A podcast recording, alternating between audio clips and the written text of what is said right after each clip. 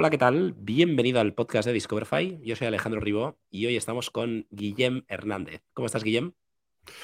Pues muy bien, Alejandro. Gracias por invitarme. gracias a ti por venir. Guillem eh, es eh, un emprendedor pluriempleado, ¿eh? cofundador de Crisp Studio y cofundador y CEO también de Eleva. ¿Nos puedes explicar, Guillem, rápido qué es Crisp y qué es Eleva? Eh, claro, eh, a ver, CRISP eh, es una agencia de desarrollo web en la cual nos centramos básicamente en la tecnología de Shopify. hacemos todo, diseño, desarrollo, integraciones, etcétera, etcétera. el proyecto nace hace cuatro años y, bueno, o sea, hace un, prácticamente un año que di un paso al lado, sigo siendo cofundador, pero ya no estoy tanto en el día a día. Luego entramos un poco más en detalle si quieres. Y Eleva pues, es básicamente una Digital Native Vertical Brand eh, que nace pues, a raíz de una necesidad personal más una oportunidad pues, que, surgió. Es, es, básicamente una marca de escritorios elevables, ¿no? Eh, que te permiten trabajar de pie, sentado, enfocados eh, toda la parte de salud, ergonomía, creatividad en el puesto de trabajo. ¿no? Mola mucho, mola mucho Eleva. Em, soy fan y, todavía no, te veo no te veo trabajar en una, es lo que te iba a decir. No, no, no, no, todavía no, pero me gusta mucho trabajar de pie. Eh, y voy haciendo mis chapuzas, ¿no? lo típico, ¿no? En, la cómoda de la entrada, eh, con libros, eh, haciendo las mil y una. Y es cierto que lo tengo en mi wishlist, comprarme una Eleva. Em, para el que no se lo imagine, no visualizáis, la, la página web, ¿cómo, cómo es? Es elevadesk.com básicamente es un, escritorio, ¿no? Que sube, baja, baja, sube. Exacto, es una mesa de toda la vida, de, pues de 120, 140, 160, a medida que queráis. También las personalizamos si hace falta. Eh, que tiene un motor o dos motores, depende del modelo, que al final pues, se regula pues, eléctricamente a la altura que, tú quieras. ¿no? Creo que es entre 65 y 124, 125 centímetros. Y al final, pues no, te permite trabajar de pie, sino también ajustar la, altura cuando estás sentado, ¿no? Pues que muchas veces, yo qué sé, pues nos tocan eh, las sillas, ¿no? Y no estamos a lo mejor a la, altura perfecta, ¿no? Entonces, no solo va de, oye, puedo trabajar de pie sentado, sino también, pues, ajustarlo a la necesidad perfecta, ¿no? Un poco como el asiento del coche, ¿no? Decir, oye, que no veo por el retrovisor, eh, ¿qué pasa, no? O sea, voy a, voy a ponerme a la, altura que yo quiero. Pues oye, ahora entramos en, materia. Antes, em, preguntas de apertura. Eh, Guillem, ¿tú dónde vives? Yo vivo en Hospitalet de Llobregat, en Barcelona. Vale. ¿Cuál es tu superpoder? ¿Cuál es mi superpoder? Eh, creo el de hacer que las cosas parezcan fáciles, ¿no? O sea, es como que, no sé, tengo ese don ¿no? innato de, oye, eh, algo que tú o otra persona puede ver que es un follón, de decir, oye, no, calma, tranquilidad, vamos a hacerlo así, así, así, ¿no? O sea, esa capacidad de análisis, ¿no? De resolución, de no estresarme, no ponerme nervioso, ¿no? y de ejecutarlo. Brutal. Em, si fueras una marca, un e-commerce, ¿cuál serías? Yo creo que eleva claramente. Eh, sí, suena un, poco, suena un poco egocéntrico, ¿no? Pero te lo puedo justificar muy bien, creo. Eh, o sea, al final es una marca que se adapta, ¿no? Que se mueve, que está en movimiento como yo, o sea, que, es, camaleónica, o sea, mm, que puede estar comiendo en un restaurante estrella Michelin como tomándose un bocadillo de lomo queso en un chino, ¿no? Entonces, es un poco lo mismo, ¿no? Pues está trabajando de pie, sentado, eh, un día estás aquí, un día estás allí, se adapta a tu forma de vida, ¿no? Se adapta a tu día a día. Y creo que Guillem es muy así, ¿no? De saber estar eh, en muchos sitios diferentes, de muchos entornos diferentes. Y, yo creo, no sé, o sea, al final yo creo, que también eleva, si inconscientemente es un reflejo de Guillem, ¿no? Un poco cómo se, ha ido construyendo también. Eh, creo que en parte es un reflejo personal, ¿no?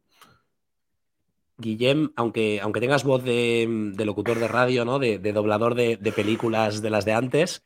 Eh, me, lo han ofrecido alguna vez, ¿eh? Alguna vez, me imagino, ¿no? Eh, por la voz, a veces la gente mm, parece que tenga 80 años o, 15, ¿no? Em, tú eres un tío joven.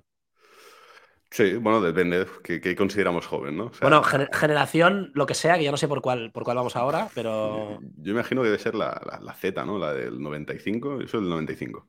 No está mal, ¿eh? No está mal. Eh, emprendedor del 95. Em, hablábamos de, de, Leva, pero antes, bueno, tú, tienes diferentes roles después de, estudiar la carrera, ¿no? Em, si, no he visto mal en el perfil de LinkedIn, administración de empresas con especialidad en marketing digital.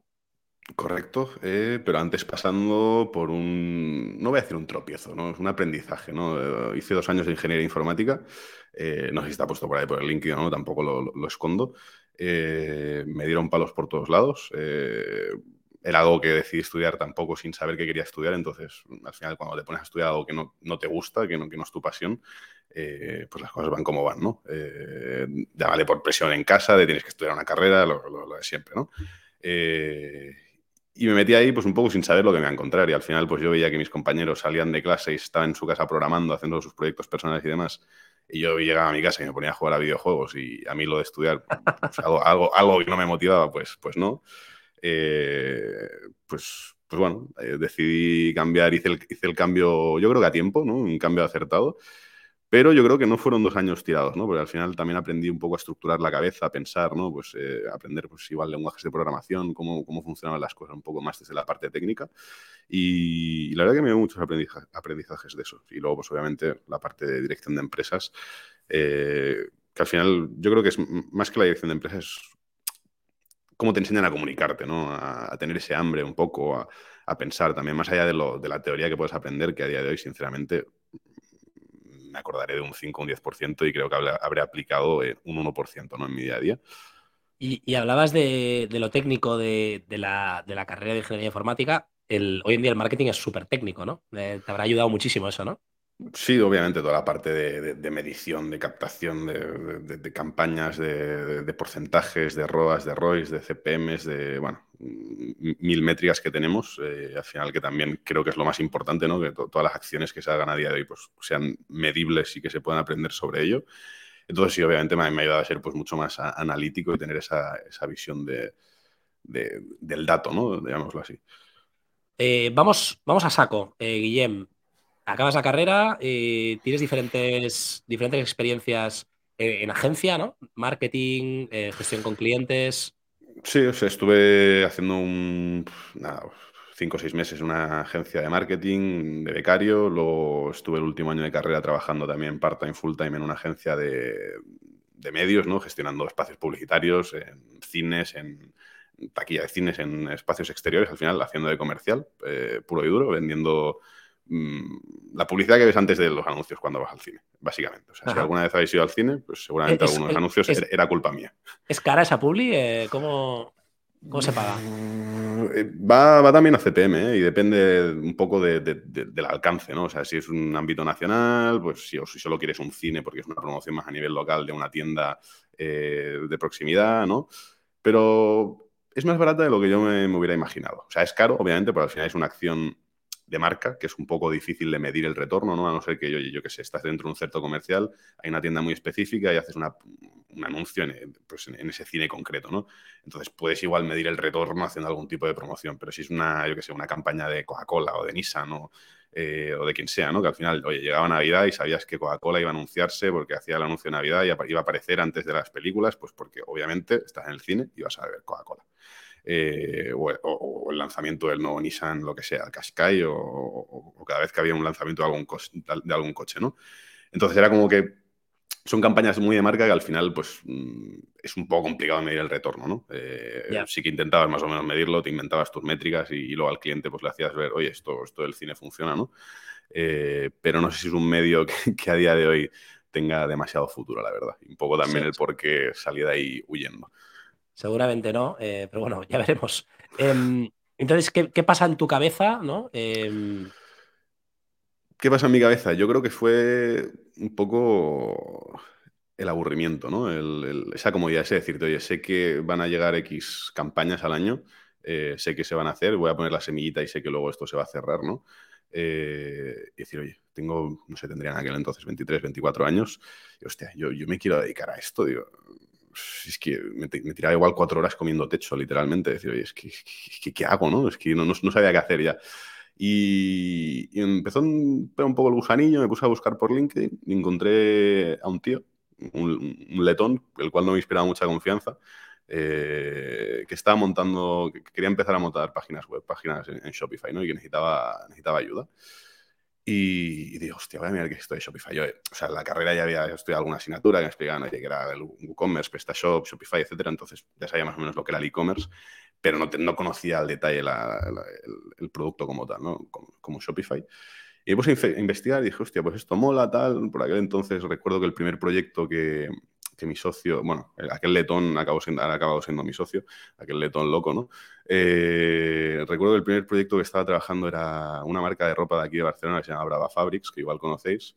Eh, sí, sí, sí, Pues estábamos ahí, bueno, con Iván y tal, y, hostia, esto, me mola, ¿no? Esto, esto de construir aquí tiendas, hostia, ver cómo las ayudas a crecer, cómo cambiar una cosa a otra, después ayudar a facturar más, cómo integrar una, una aplicación a otra.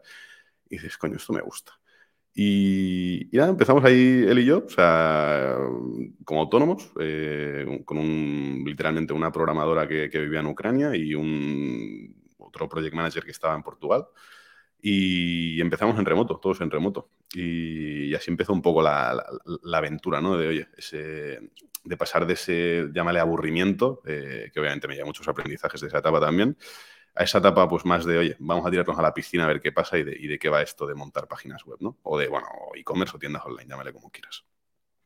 Y, de ese germen, ¿no? Como, como freelance autónomos, eh, con tu socio en letón, ¿no? Que, ¿Cómo ha evolucionado Crisp en estos casi cuatro años?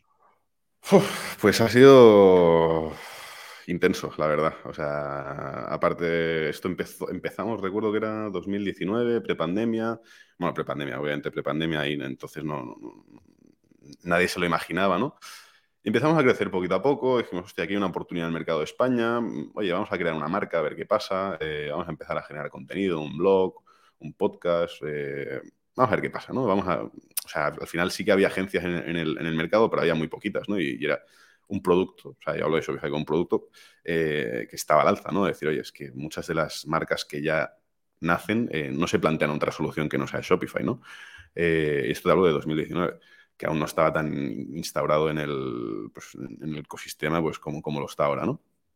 Y Llegó pandemia, creo que antes de pandemia igual éramos un equipo de cinco o seis personas más o menos, seguíamos creciendo, clientes chulos, eh, empezamos por Brava, luego una tienda también de, equipación así deportiva se llama Buda, eh, que vestía a varios eh, boxeadores así bastante top de España. Y ya te digo, llegó pandemia, mm, era un momento de incertidumbre, parece que todo se paralizó una semana, dos semanas, y de repente el teléfono no para echar humo, tío. O sea, el teléfono, emails, eh, leads eh, a mansalva, o sea, no, no, no, vamos, o sea, por aquel entonces, o sea, no he explicado, pero o sea, yo al final me, me, encargaba de toda la parte comercial, ¿no? Más eh, representativa de la empresa. Al final también hay una marca personal detrás de la empresa muy fuerte que, se ha construido por eso, ¿no? Porque yo, yo soy la cara visible durante mucho tiempo de, de Crisp. Y, y, tío, no daba abasto. O sea, literalmente me tiraba eh, todo el día preparando propuestas, eh, recibiendo mm, llamadas, haciendo calls. Es que igual en un día es que hablaba con ocho leads diferentes. Eh, y ya todo esto mi socio, pues encargándose de construir por detrás toda la parte operacional, buscando equipo. Oye, que nos entran tres proyectos más. Hostia, pues ahora somos cuatro programas, necesitamos seis.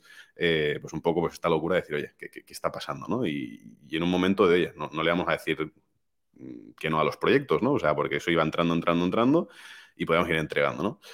Entonces fue un momento un poco de locura en el cual no había ningún orden, todo era caos, eh, todo era, hostia, vamos a hacer lo, máximo posible, vamos a aprovechar este momento, eh, que recuerdo que veníamos de estar igual un par de meses sin cobrar porque pues, no había caja, porque no entraban proyectos y tal.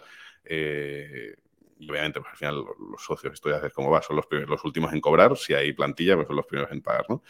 Eh, y recuerdo que un par de meses que estuvimos ahí, hostia, ¿qué va a pasar aquí? ¿no? ¿Va a ser sostenible esta situación? Y de repente, pues, mm, eso fue, pues, un pelotazo, que creo que en un año acabamos siendo casi 25 más o menos. Eh, luego, durante el año de pandemia, te hablo 2021, llegamos a ser 33, si no recuerdo mal. Y ahora pues hemos, nos estamos enfocando en ser otra vez un poco más agencia boutique, eh, perfilando más el, al tipo de cliente que vamos, ¿no? un poco más corporate, siendo el equipo de, IT externo, eh, que es donde realmente aportamos más valor, ¿no? Y antes sí que cogíamos, yo que sé, la librería a la esquina, que no tenía ni idea digital, eh, que la tienes que educar, eh, incluso le tienes que explicar los tipos de tráfico que hay, ¿no? Que si el orgánico, que si el pagado, etcétera, etcétera. Y ya nos dimos cuenta que, ese no, o sea, que eso no era donde nosotros éramos buenos, nosotros éramos buenos en la parte técnica, ¿no? O sea, en desarrollar, implementar. Has hablado de, Brava, ¿no? Em, ¿qué, ¿qué es lo que hace Crisp eh, compraba, ¿no? Decías, bueno, programamos páginas web en Shopify. Igual, igual la gente se piensa que Shopify viene programado solo que coges un template y que, y que ya funciona.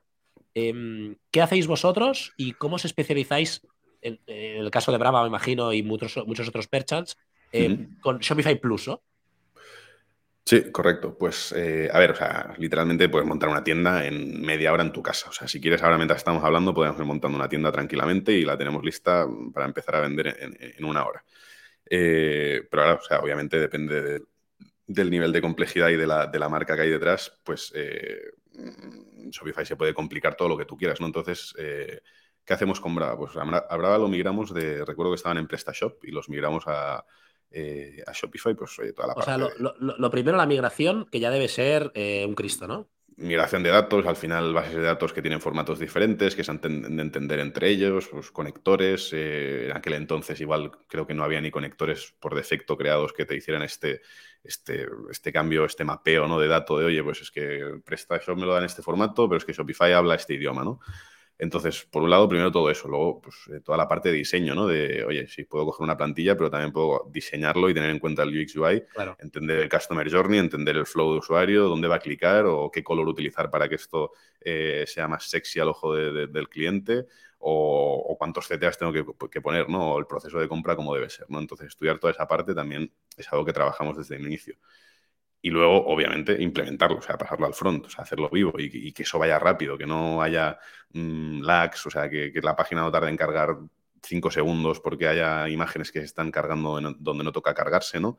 Entonces, todo esto es un poco el, proceso que vamos haciendo. Aparte de, oye, luego, obviamente, pues eh, recuerdo que, que Brava utiliza Odoo como RP, pues oye, también al final, sí, todo puede ser muy bonito, el pedido se puede quedar en Shopify y tú de ahí ya te lo gestionarás como quieras, o puedes tener un, sistema más complejo, ¿no? Y tiene que pasar toda la información a un RP eh, al cual te tienes que conectar, ¿no? Y, todo esto también es un trabajo mm, pues que seguramente no se ve, ¿no? Es decir, hostia, tiene Shopify, hostia, qué fácil, ¿no? Coño, pero todo lo que hay detrás, igual la gente no lo está viendo, ¿no? Para que ahí puedan entrar eh, mil pedidos a, la semana, ¿no? O sea, has dicho, ¿no? Em, gente de backend, gente de frontend, diseñadores, ¿no?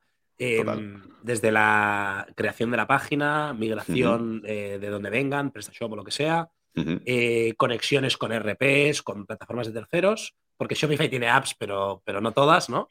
Correcto, o sea, ahora ya sí que tiene más. 2019 eh, no integraba prácticamente con, nada, o sea, no había integrado. No, sí que existían ya, pues a lo mejor SendClouds o marcas así que te integraban con transportistas, pero había muchos transportistas que aún tenían, tiraban de su API.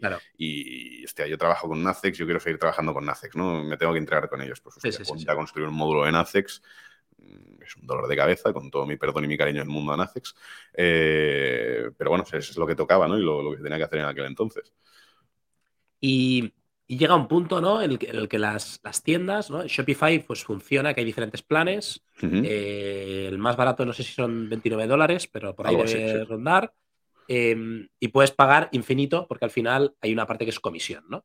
Eh, la gente, cuando, llega a un volumen, que no sé si está pues cerca del millón de euros anuales. Más o menos. Por ahí, ya le compensa no solo los, los beneficios que tiene ser Shopify Plus, que son unos cuantos, igual ahora nos los puedes comentar, sino que además las comisiones le bajan. Por lo tanto, financieramente, eh, sí o sí hay que ser Shopify Plus. ¿no? ¿Por qué vosotros os especializáis, si es que os especializáis, porque a lo mejor lo he leído mal en la web, eh, con este tipo de merchants? Eh, pues es muy fácil, o sea, porque es el merchant que tiene más dinero. O sea, y el, que va al que, el cual va a poder más, dedicar más recursos a un equipo de desarrollo, ¿no? Al final.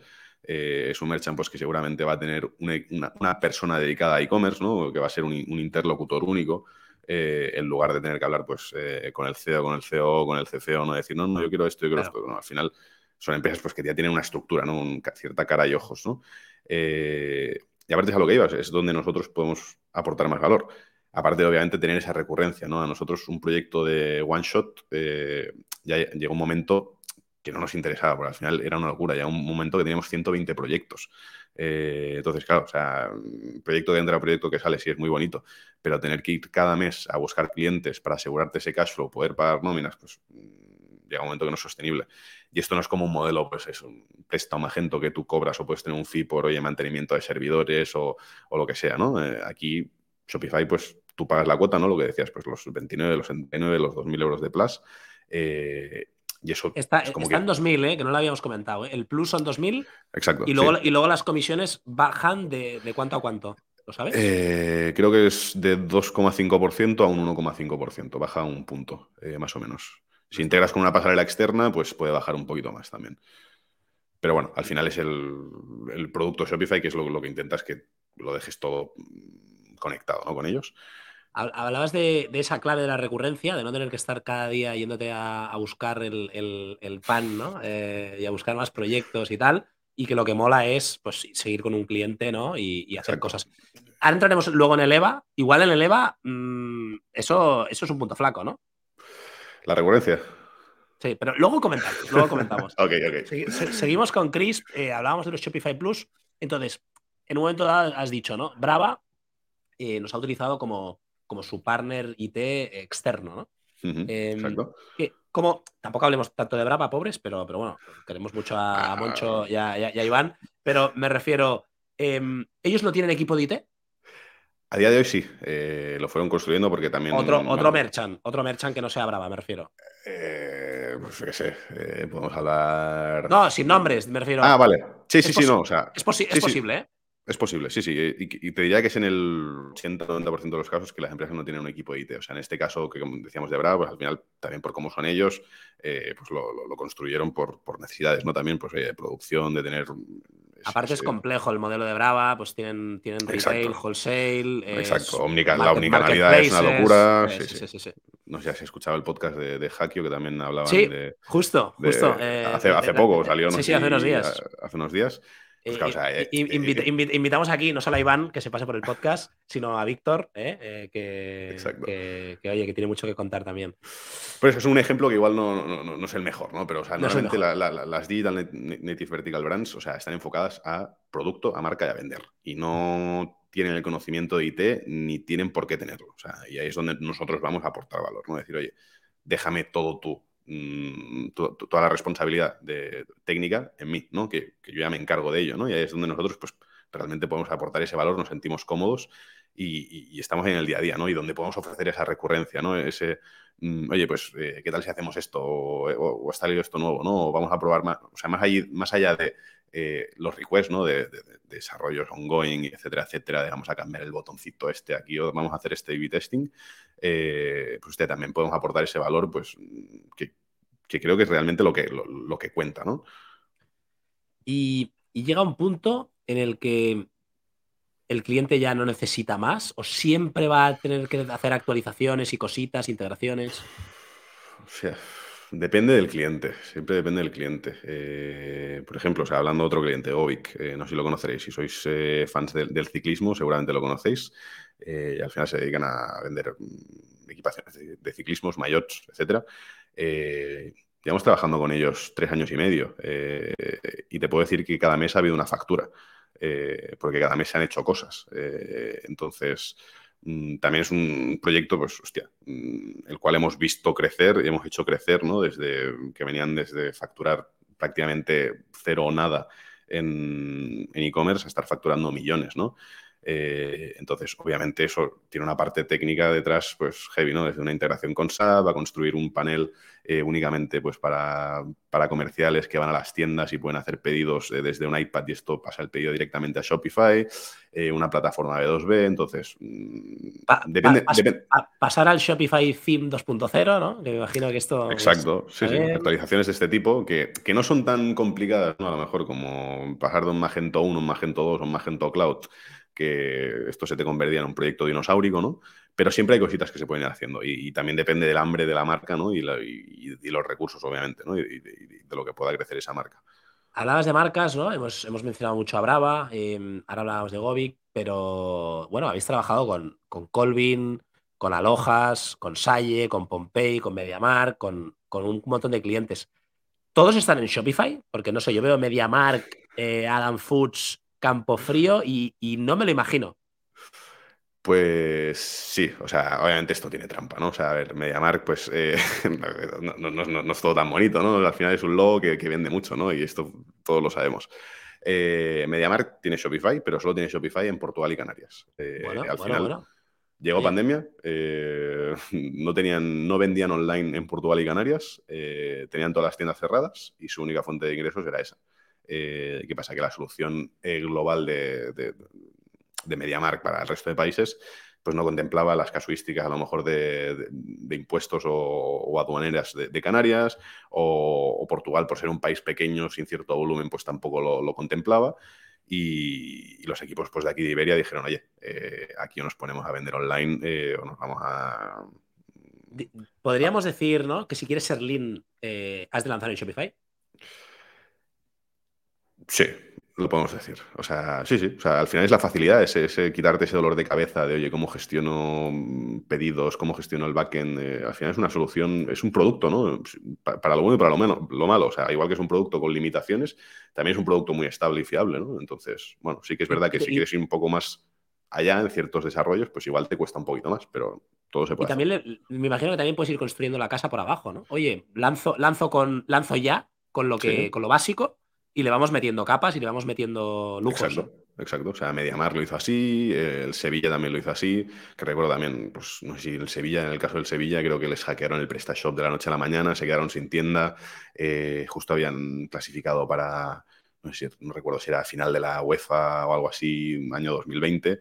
Eh, decían, hostia, es que tenemos que vender camisetas ahora más que nunca, ¿no? Y de la noche a la mañana levantaron un Shopify y, empezaron pues ya luego a, ir desarrollándolo y a, meterle pues lo que tú decías, capas, ¿no? Sobre esto. Espectacular. Em, entonces, llega un momento, ¿no? Que eh, dices, oye, e-, eleva, ¿no? Yo no puedo estar trabajando sentado. Eh, que por cierto, me ha sorprendido que estás haciendo el podcast sentado, ¿eh? pensaba que harías un poco de promo con la mesa, tal. ¿Sabes qué pasa? Que me he mudado hace poco. Y en, oye, en casa del herrero ya se sabe. No, y, no, ahora, mismo no tengo, no tengo una eleva en casa, pero tengo el espacio, lo que pasa es que estoy pintando la habitación donde, va la, eleva. Entonces, tengo una en la oficina, que la tengo aquí a, 10 minutos, pero, pero, fuera coñas. Em, ¿qué, te, llama a ti para, montar el EVA? Porque a simple vista podrías decir, bueno, esto ya existe, tú te metes en internet y ves un montón de cosas, ves hasta chismes de cartón que, se, doblan y te los guardas en la mochila y los montas y tal. Eh, pero bueno, a veces lo que puede estar inventado, pero, pero oye, aquí hay una oportunidad de mercado, ¿no? Exacto.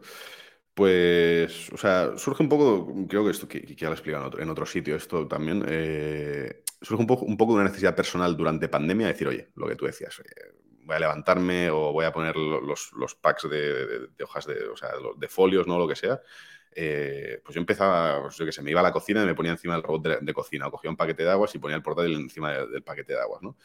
Eh, y era un poco inconsciente, o sea, no, no, sabía por qué lo hacía. Bueno, sí que sabía por qué lo hacía, pues porque estaba, estaba estar sentado, me dolía aquí, me dolía allí, y intentaba buscar una solución. Y, llegó Tony, Tony Estelle, eh, que había fundado Marmota, y me dijo, oye, voy a montar estas dos marcas. Una es de escritorios elevables, no había escuchado hablar en mi vida, y otra es de sofás modulares y quiero que, quiero que hagáis las webs, porque ya habíamos hecho la web de Marmota desde Crisp y en aquel momento era, bueno, que, que Crisp hiciera las webs, ¿no? No, era un, oye... marmota, para el que no sepa, colchones que se meten en, una caja de cartón enrollados, ¿no? Exacto, que vienen pues envasados al vacío y llegan a tu casa en, una caja, ¿no? Eh, y llego en esto, ¿no? Y, yo, vale, pues oye, pues hacemos dos webs, tal, aquí está el presupuesto, todo perfecto. Y llega un día que dice, oye, eh, tengo un problema. Eh, la persona con la que estaba ejecutando el proyecto no nos entendemos. Eh, necesito una persona urgentemente para ejecutar esto. Aparte, Tony es, mm, ve una oportunidad, es el típico emprendedor que, hostia, ve la oportunidad, la oportunidad, la oportunidad y no, no, no puede dejarla pasar, ¿no? O sea, cada día que pasa está perdiendo dinero y, dejando pasar esa oportunidad, ¿no? Eh, dice, si conoces a alguien, por favor, dímelo, porque, porque necesito empezar antes de ayer, ¿no? Oye, ¿y, y, qué te, lo decía tirándote un poco la caña? Porque esto a mí me ha pasado a veces que dices, oye, a ver, ve al grano. O sea, ¿hay un mensaje secundario o realmente quieres que.? Yo, creo que en aquel momento eh, no era una tirada de caña. O sea, porque estábamos hablando del, otro proyecto de Pumba, el de los sofás. Y, de repente al final me comentó esto, ¿no? Y, creo que no, o lo hice inconscientemente, no se lo he preguntado nunca, pero se lo voy a preguntar eh, ahora, ahora cuando acabemos. Ahora me has hecho, me has hecho tener curiosidad. Te ha gustado la pregunta, ¿eh? Me, ha gustado, me ha gustado.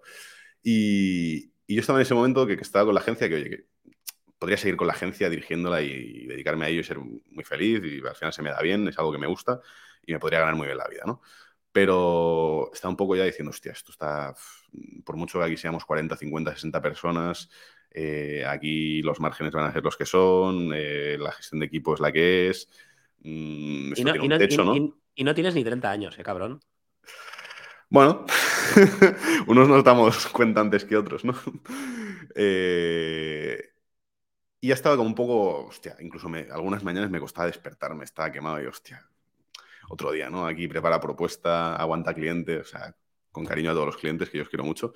Eh, y de repente me apareció con esto Tony y bueno, dije, hostia, pues quizás es una, es una señal, ¿no? Y también empecé a dar vueltas y digo, hostia, es que es algo que yo estaba aplicando en mi día a día sin darme cuenta, ¿no? Decir, oye, mm, es un producto que está solventando una necesidad que aparte yo me he encontrado, eh, me puse a investigar un poco, vi que no había nada en el mercado y hostia, mm, al día siguiente le dije, Tony, oye, mm, igual has encontrado a la persona, ¿no? Entonces, bueno, empezó un poco el, proceso de enamoramiento, no, no, duró demasiado, creo que fue nada, tres, cuatro días, una semana, los dos lo teníamos claro y, me tiré a la piscina, obviamente, pues tenía una agencia detrás con 30 personas que no podía dejar eh, a la mano de Dios, ¿no? Y, y, hubo un proceso pues ahí de transición de 5 o 6 meses, eh, pero fue bastante, lo tuve bastante claro, la verdad. Y entonces, bueno, eh, Chris monta el Shopify, me imagino, ¿no? no, es un WooCommerce, no es broma. y entonces, en, en, ese punto, ¿qué hacéis? ¿no? O sea, ¿Vendéis ya un producto que existe o empezáis eh, vendiendo un poco de humo, prototipos y tal? Mm, bueno, o sea, teníamos buena relación histórica con. Tony se venía a dedicar del mundo del mueble muchos años, eh, tenía un par de tiendas en, La Senia, en Tarragona, y tenía muy buenos contactos, ¿no? Entonces, todo lo que era la parte más eh, operacional, pues ya teníamos un proveedor que compraba la, madera en Galicia, nos la manipulaba, lo empaquetaba todo aquí en, La Senia, y nos pusimos a buscar proveedores pues, para las estructuras, ¿no? Al final, la mesa son dos, dos piezas independientes, ¿no? El tablero y la estructura. Y, fue un proceso un poco, tedioso, ¿no? Al final, pues oye, habla con un proveedor, con otro, mucha gente ves que, hostia, me voy a China, no me voy a China, eh, la mayoría de los productos estaban fabricados en China, al final hay una barrera de entrada muy, muy, muy heavy. En ese momento los contenedores estaban pues, a 10.000 euros, que tardaban cuatro meses en llegar de los contenedores. Y dices, hostia, eh, yo quiero arrancar esto en, en un mes, eh, no, no, puedo esperarme cuatro meses, ¿no? Y, y nada, pues fuimos construyendo la marca, en paralelo fuimos buscando los proveedores eh, y en paralelo fuimos construyendo el e-commerce. ¿no? Eh, sí que es verdad que lanzamos teniendo un producto y una marca que parecía que llevar en el mercado eh, años. y creo que esto mm, ha, sido una de las claves de por qué está traccionando tan bien ¿no? y tan rápido. Al final llevamos, mm, creo que va a ser ahora cuatro meses que lanzamos, lanzamos a finales de julio. Eh, y la acogida que estamos teniendo está siendo brutal, ¿no?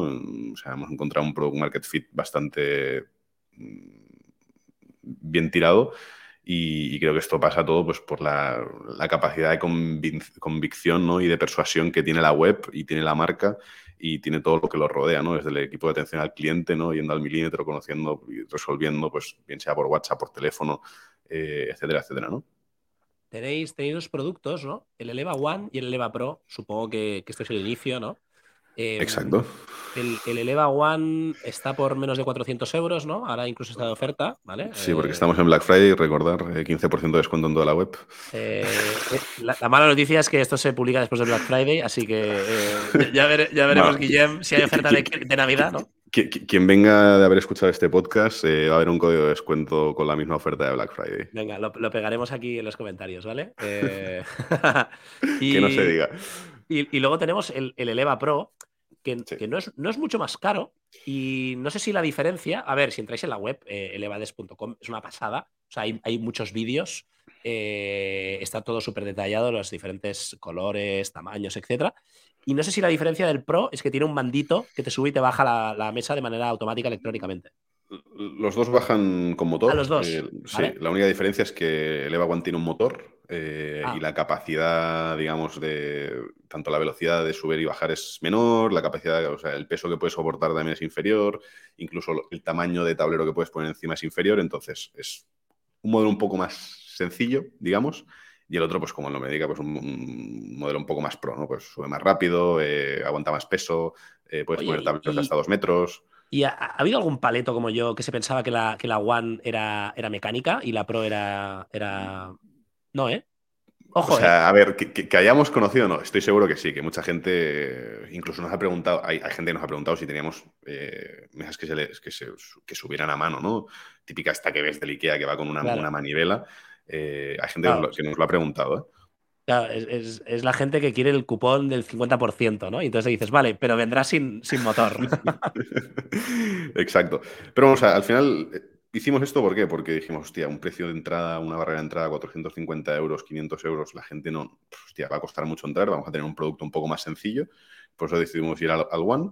Y ahora resulta que la gente está comprando el caro para llevarnos un poco la, contraria, ¿no? Y decir, hostia, me estaba aquí matando para conseguir un, precio de entrada por debajo de los 400 euros para poder entrar al mercado y resulta que, sí, o sea, que, es muy bonito, pero el 80% de las ventas se van al Pro, ¿no?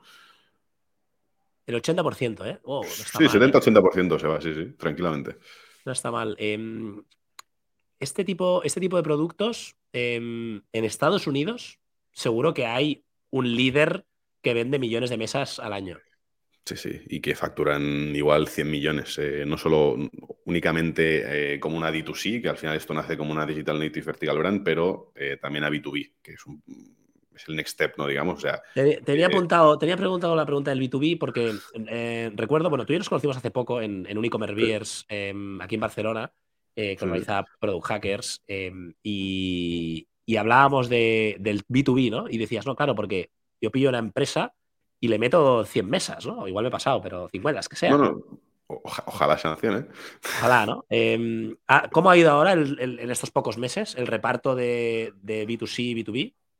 Pues ha sido un 90-10 más o menos, pero por ese 10 ha sido orgánico, o sea, no hemos hecho ningún push en el B2B.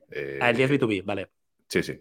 Orgánico, eh, más allá de tener una landing específica enfocada a B2Bs, ¿no? A empresas. Eh, entonces, eh, ¿por qué no? Pues, hostia, tenemos un producto que no sabemos si va a tener una acogida, si va a funcionar, si va a tener mm, algún, yo qué sé, algún qué que sacarle, ¿no? Algo que mejorar.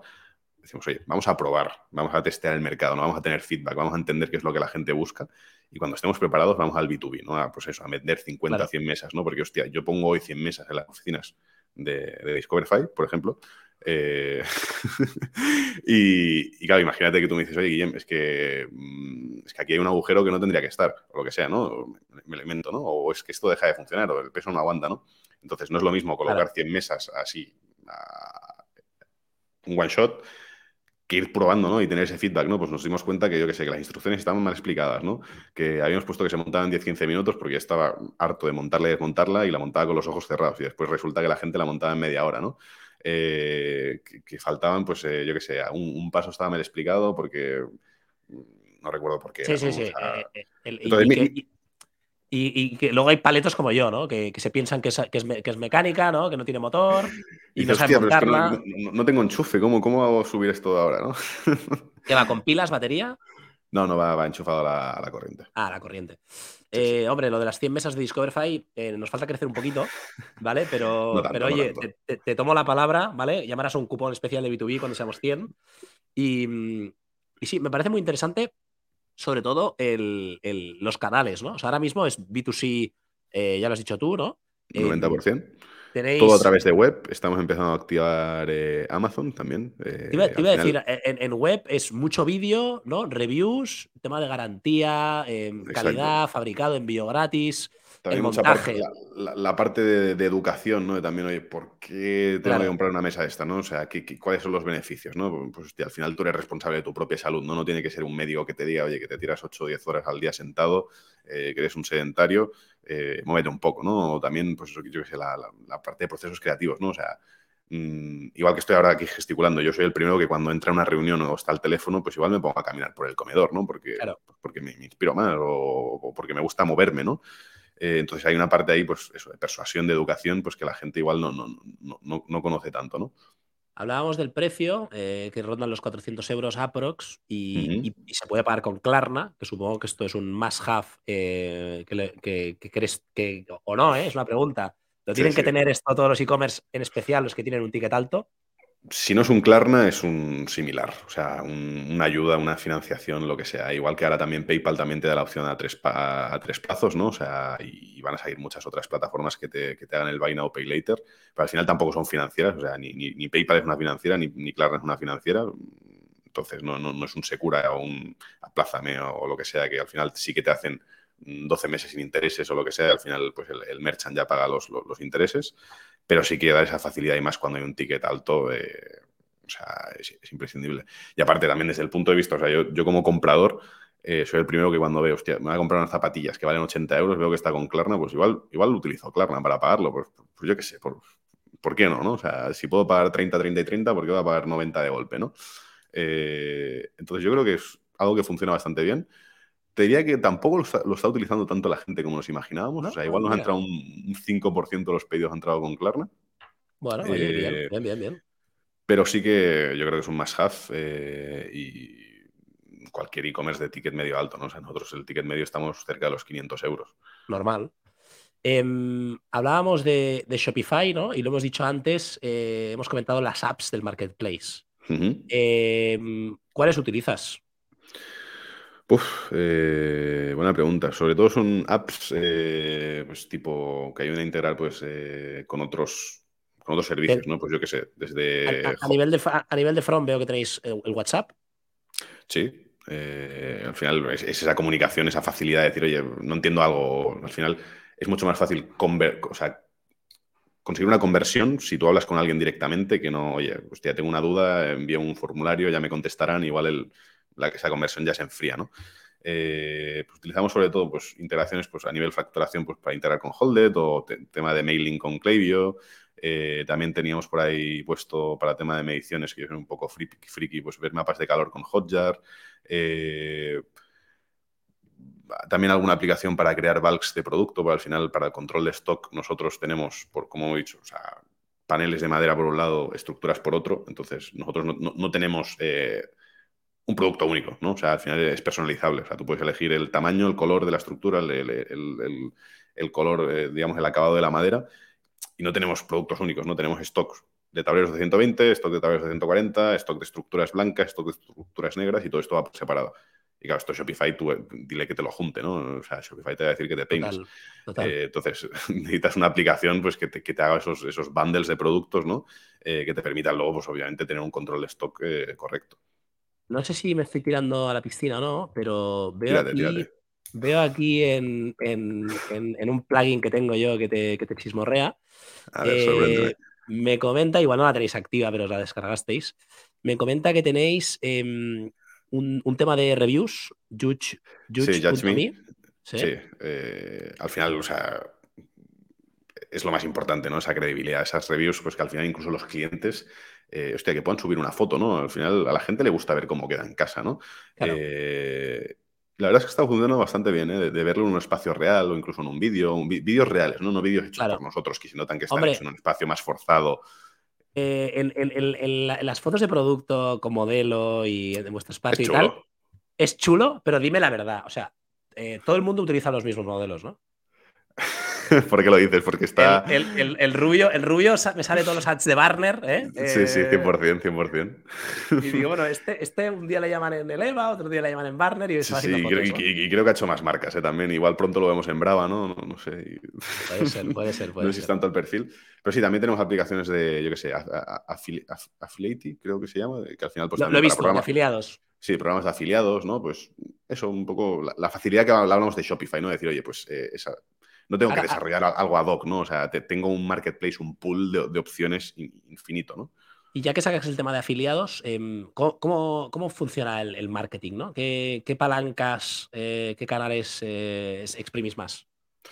Pues mira, ahora mismo, eh, obviamente, el, paid es, una de las palancas de crecimiento, obviamente, te has de dar a conocer, has de tener una comunidad, bien sea en Instagram o lo que sea, eh, la sea, al final Meta es un canal para nosotros eh, de captación y Google un, canal de conversión. Sí que nos estamos dando cuenta muy rápido que la, convertimos mucho por marca, o sea que realmente a lo que vamos, que es que a Eleva sea eh, la palabra que utilices para referirte a la mesa elevable, como el que dice Pan Bimbo o dice Kleenex, ¿no? que es un poco lo que estamos tratando de construir, el sueño de todo emprendedor.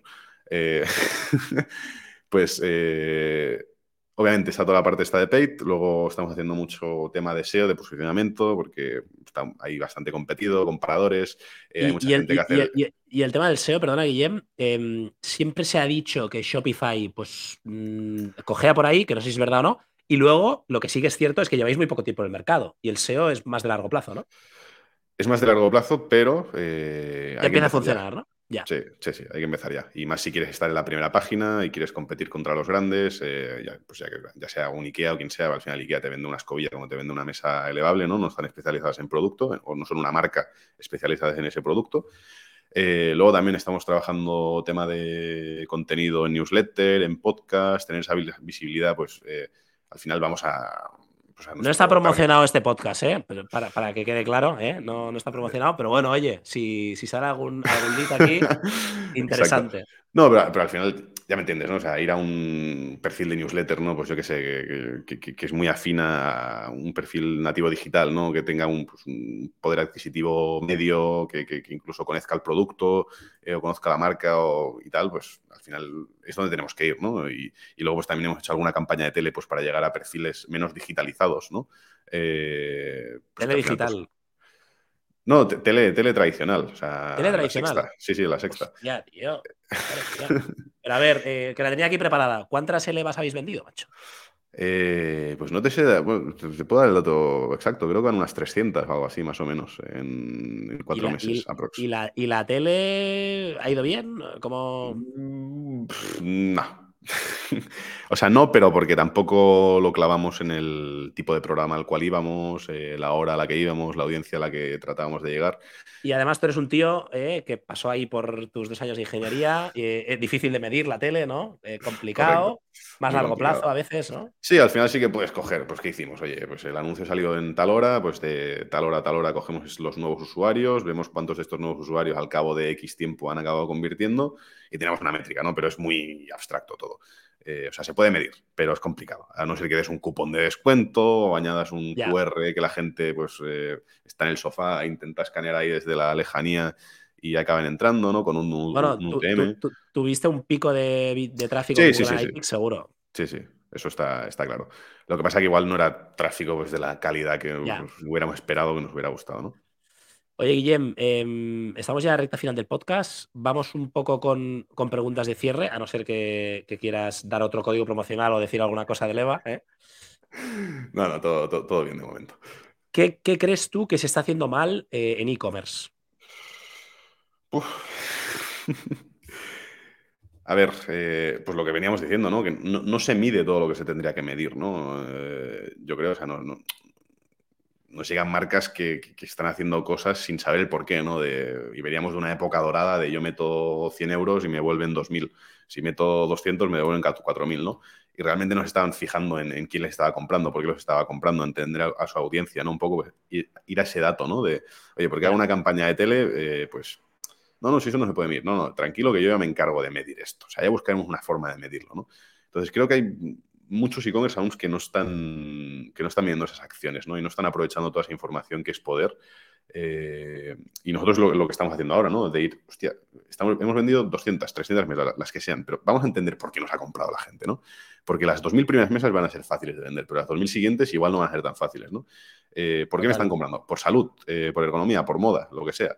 Vale, pues oye, si me han comprado el 40% de las personas por salud, igual tengo que enfocar mi propuesta de valor y, evolucionarla hacia la salud, ¿no? Hacer colaboraciones con médicos, con lo que sea, ¿no?